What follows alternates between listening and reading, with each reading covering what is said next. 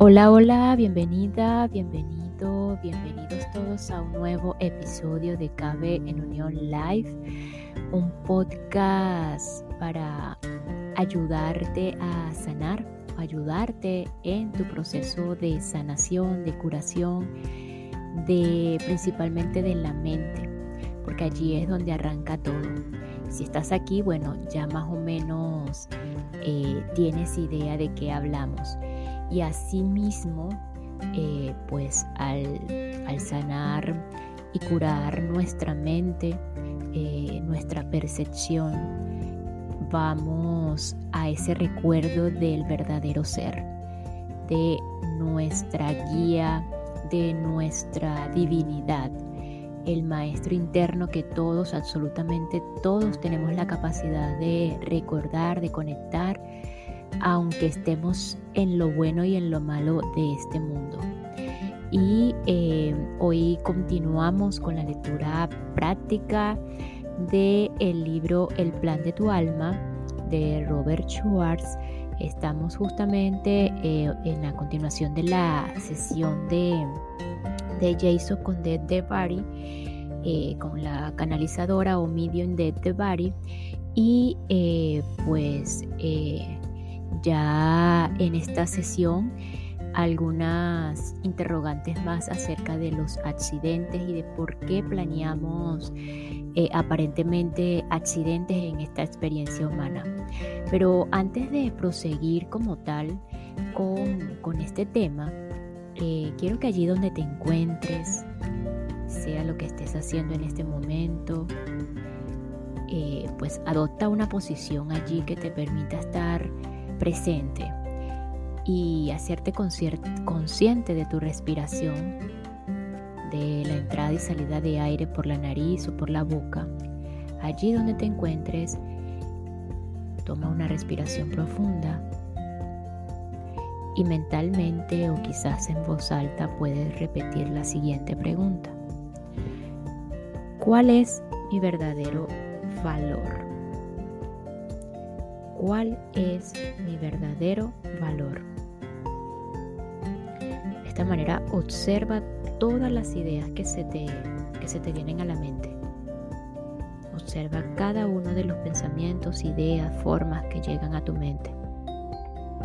Quizás una de esas ideas es que el famoso debo tener algún problema. Hay algo malo en mí, porque no puede ser que todo me sale mal. Observa cada una de esas ideas. Puede que sí, puede que no sea esa una que te acabo de mencionar. Debo tener algún problema. Hay algo malo en mí porque no puede ser que todo me sale mal. Es curioso que en un curso de milagros dice que eh, nuestro valor es inestimable.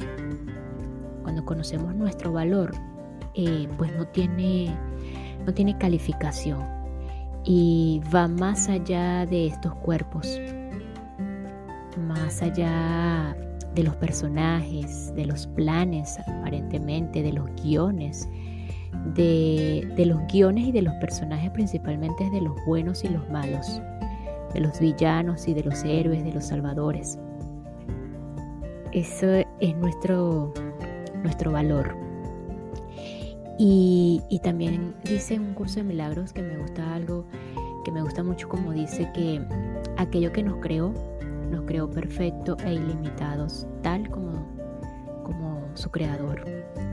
Y asimismo, cuando eh, este personaje, Carla Berrío, se le olvida y quién es realmente y, cuál es su valor, eh, pues hay una, frase que siempre me repito en la mente y quizás funcione para algunos de ustedes. Dios, esa divinidad o en eso que tú crees que está más allá del cuerpo. Dios mismo está incompleto sin mí. Esa es una frase que, que ayuda muchísimo porque nos ayuda a recordar nuestro verdadero valor.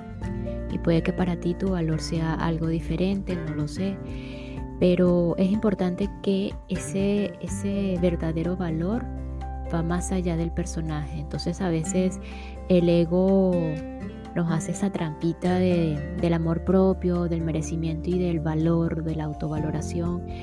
Y, pues nos, nos saca como Carla Berríos, eh, bueno, es más especial eh, porque valgo mucho, porque yo me amo, porque hay que tener mucho cuidado con eso. No es el valor del personaje, es el valor del espíritu, de ese amor que somos todos y de esa divinidad que somos todos.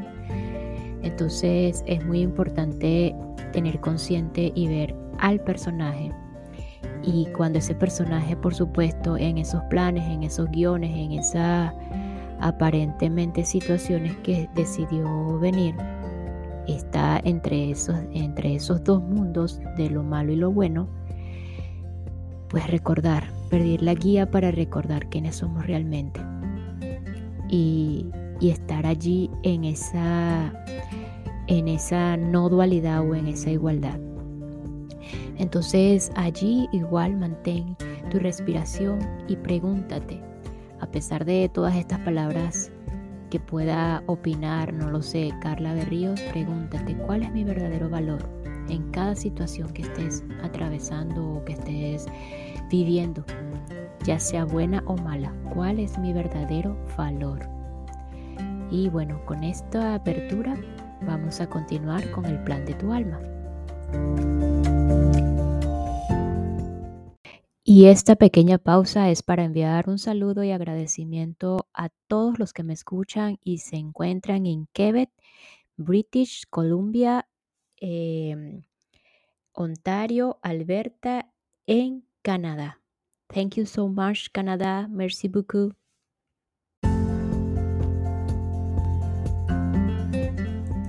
Como Pat en el capítulo de la adicción a las drogas y el alcoholismo, Jason deseaba un desafío que me, que me ayudara a ver de nuevo mi propia espiritualidad. Una espiritualidad oscurecida en anteriores encarnaciones por su atención en lo que estaba de moda en ese momento, se expresa en la vida actual de Jason como un salto en la fe. Aunque podría ser demasiado pronto aún para que Jason note que ese salto ya ha tenido lugar, las semillas están sembradas fueron sembradas en su experiencia con Dios y en el mensaje que recibió. Fueron sembradas cuando sintió la paz total de lo espiritual.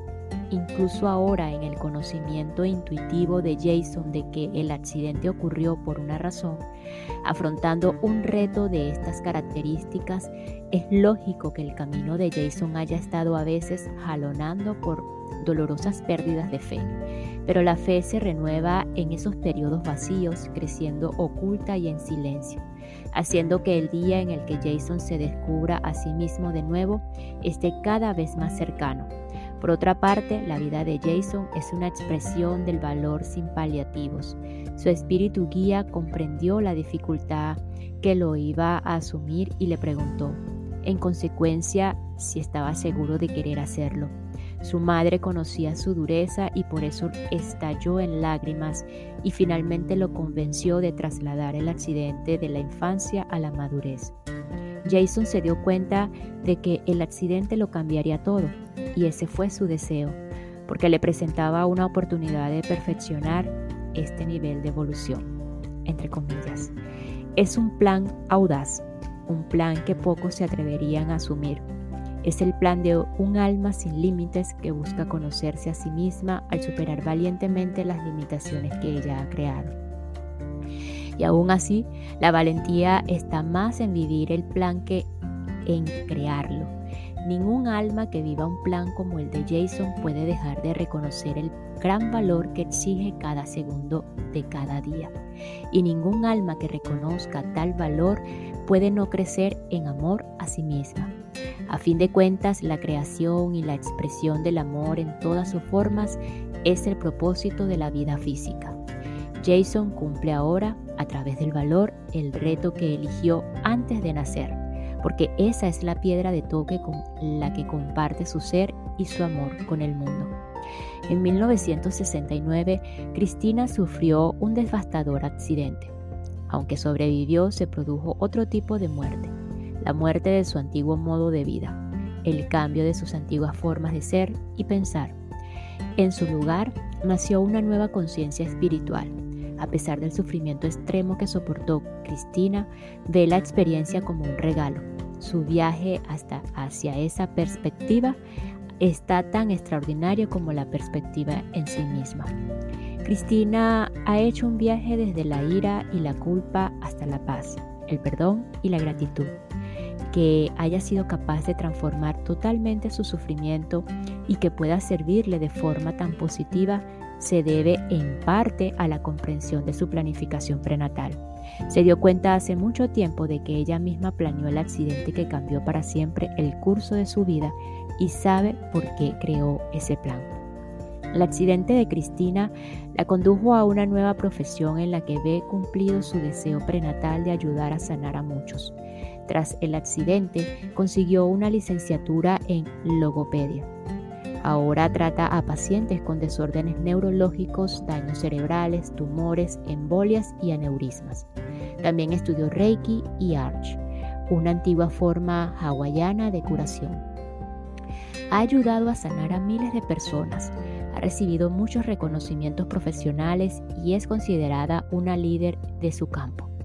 En parte, la comprensión de Cristina tiene su planificación prenatal y de las consecuencias espirituales de su accidente viene de las conversaciones que ha tenido con sus espíritus guía, Cassandra y Leona una historia o su historia nos demuestra los modos tan hermosos en los que trabaja el Espíritu con cada uno de nosotros, no solo para que vivamos los planes que creamos antes de nacer, sino también para que extraigamos de ellos toda la sabiduría y el crecimiento que nos ofrecen.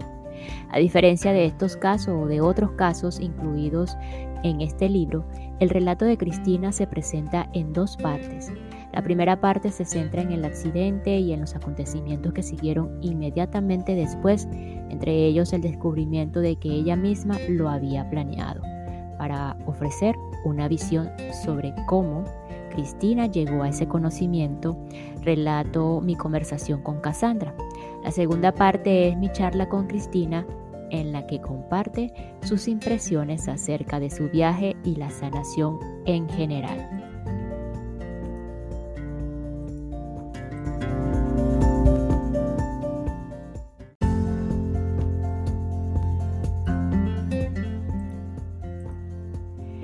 El relato de Cristina, primera parte.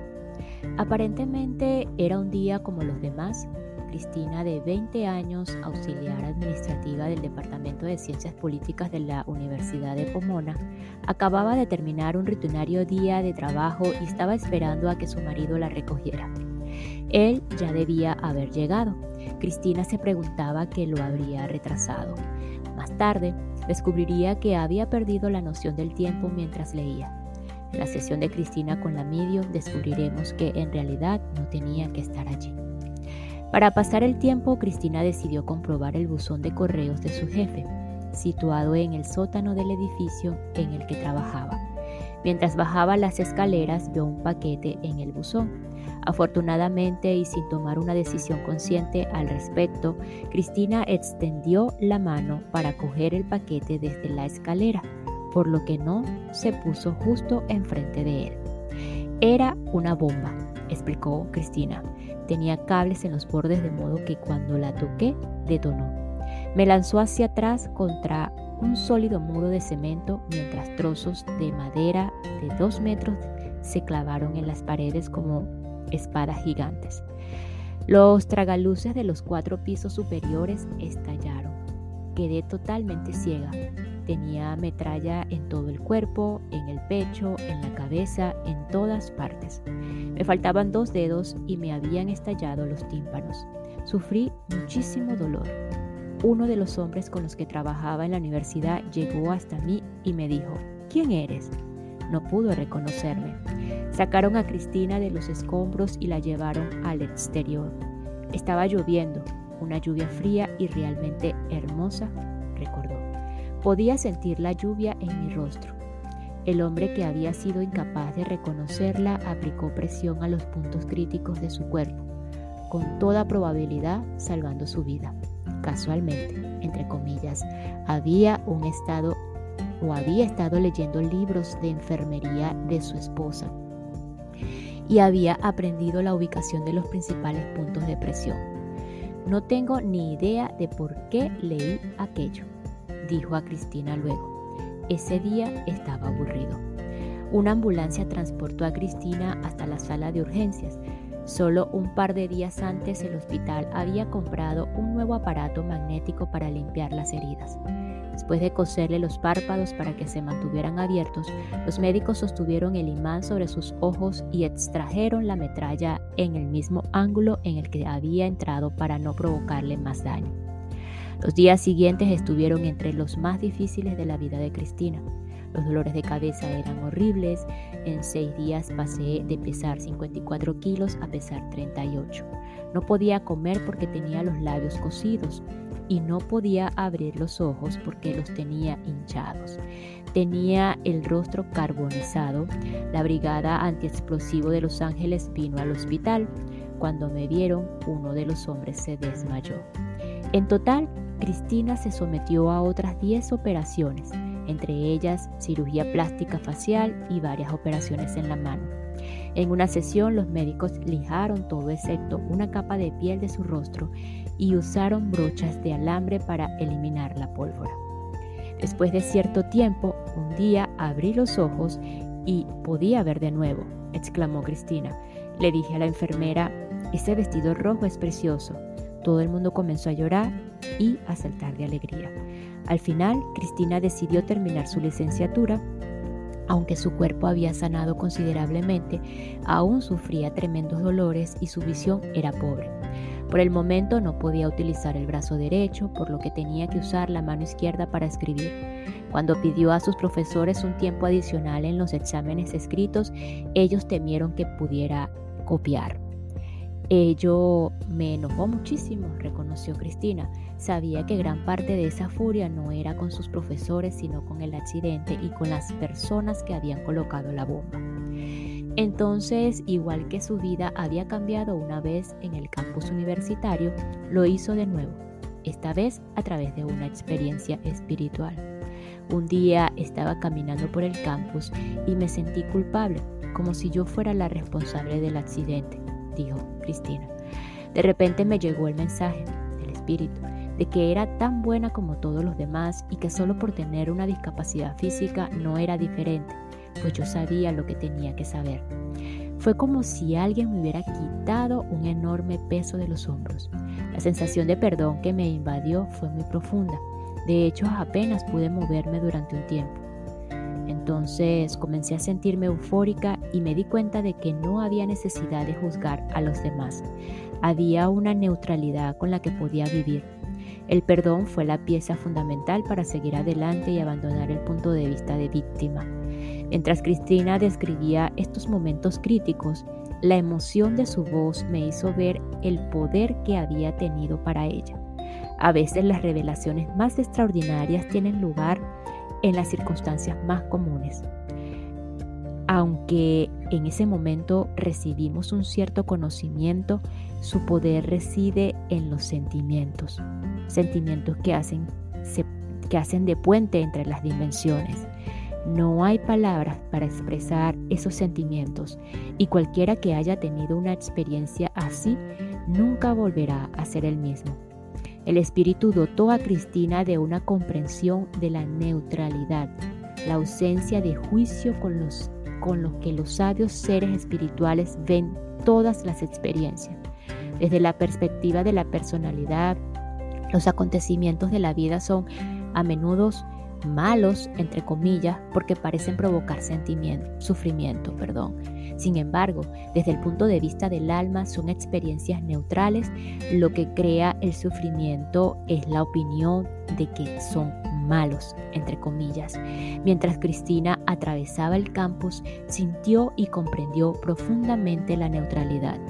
En esa comprensión, Parte de su culpa y de su ira se diluyeron.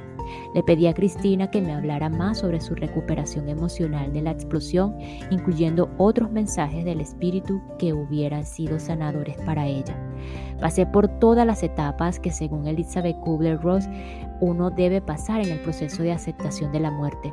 Pasé por la ira y la culpa. Intenté negociar, lo intenté todo. Cuando me quedó claro que aquello había sido un acuerdo que yo había hecho antes de nacer, me tranquilicé. No había razón para seguir luchando. Cristina, sé que estás en comunicación con los espíritus guía. ¿Es así como llegaste a la comprensión? Efectivamente así y de otras muchas maneras. A veces esta llegaba a mí a través de los libros. Entraba en una librería, sacaba un libro de la estandería, lo abría por una página cualquiera y generalmente recibía un mensaje. Tengo un guía que se llama Cassandra y otra llamada Leona, y ellas me proporcionan información y frecuentemente me protegen. Si tengo que hacer algo concreto, me comunico con el, el arcángel Miguel. De las muchas personas con las que había hablado, pocos estaban familiarizados con la idea de que nosotros mismos diseñamos nuestras vidas y nuestros desafíos antes de nacer. Si hubieran creído en la planificación prenatal, habrían dejado de luchar, como hizo Cristina. La sociedad generalmente equipara la resignación con la debilidad y la capitulación. Con frecuencia nos dicen que nunca debemos rendirnos, aunque hablando con la gente una y otra vez, notaba que esa resistencia intensificaba el sufrimiento y que la aceptación lo difuminaba. Por lo tanto, he llegado a ver la rendición como un camino hacia el verdadero poder. También recibí el mensaje de que el sufrimiento genera un equilibrio energético, continuó Cristina, que cuando uno sufre libera energía para que otras personas puedan seguir adelante con ciertas cosas.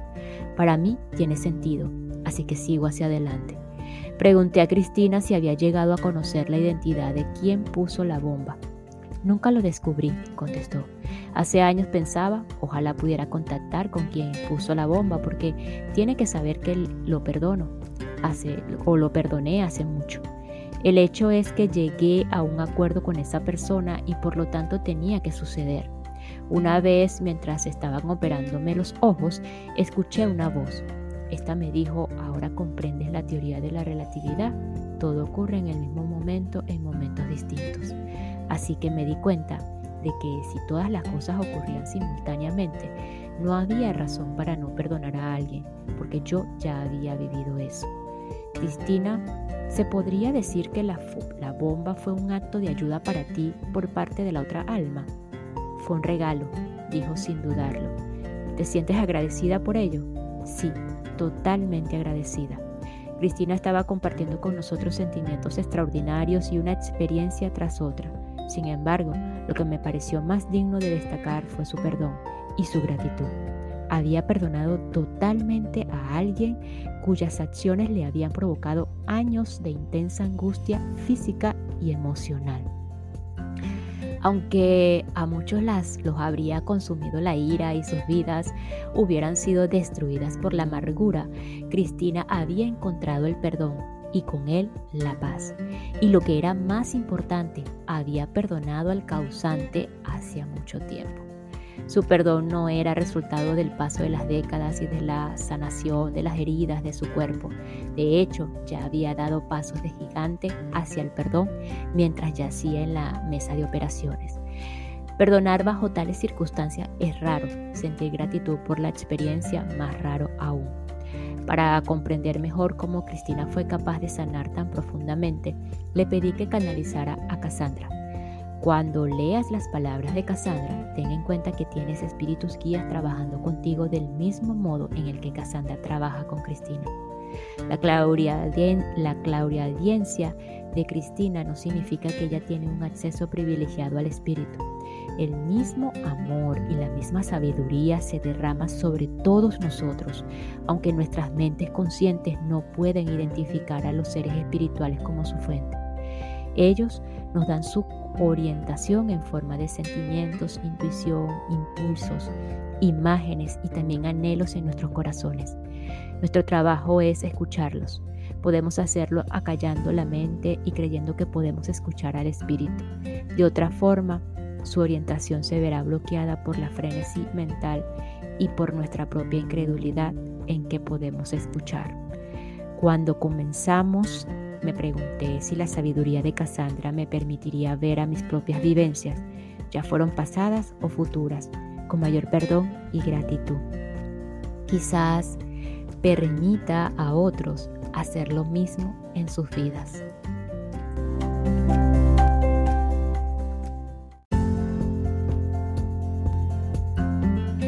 Y nos despedimos de este episodio con la siguiente frase.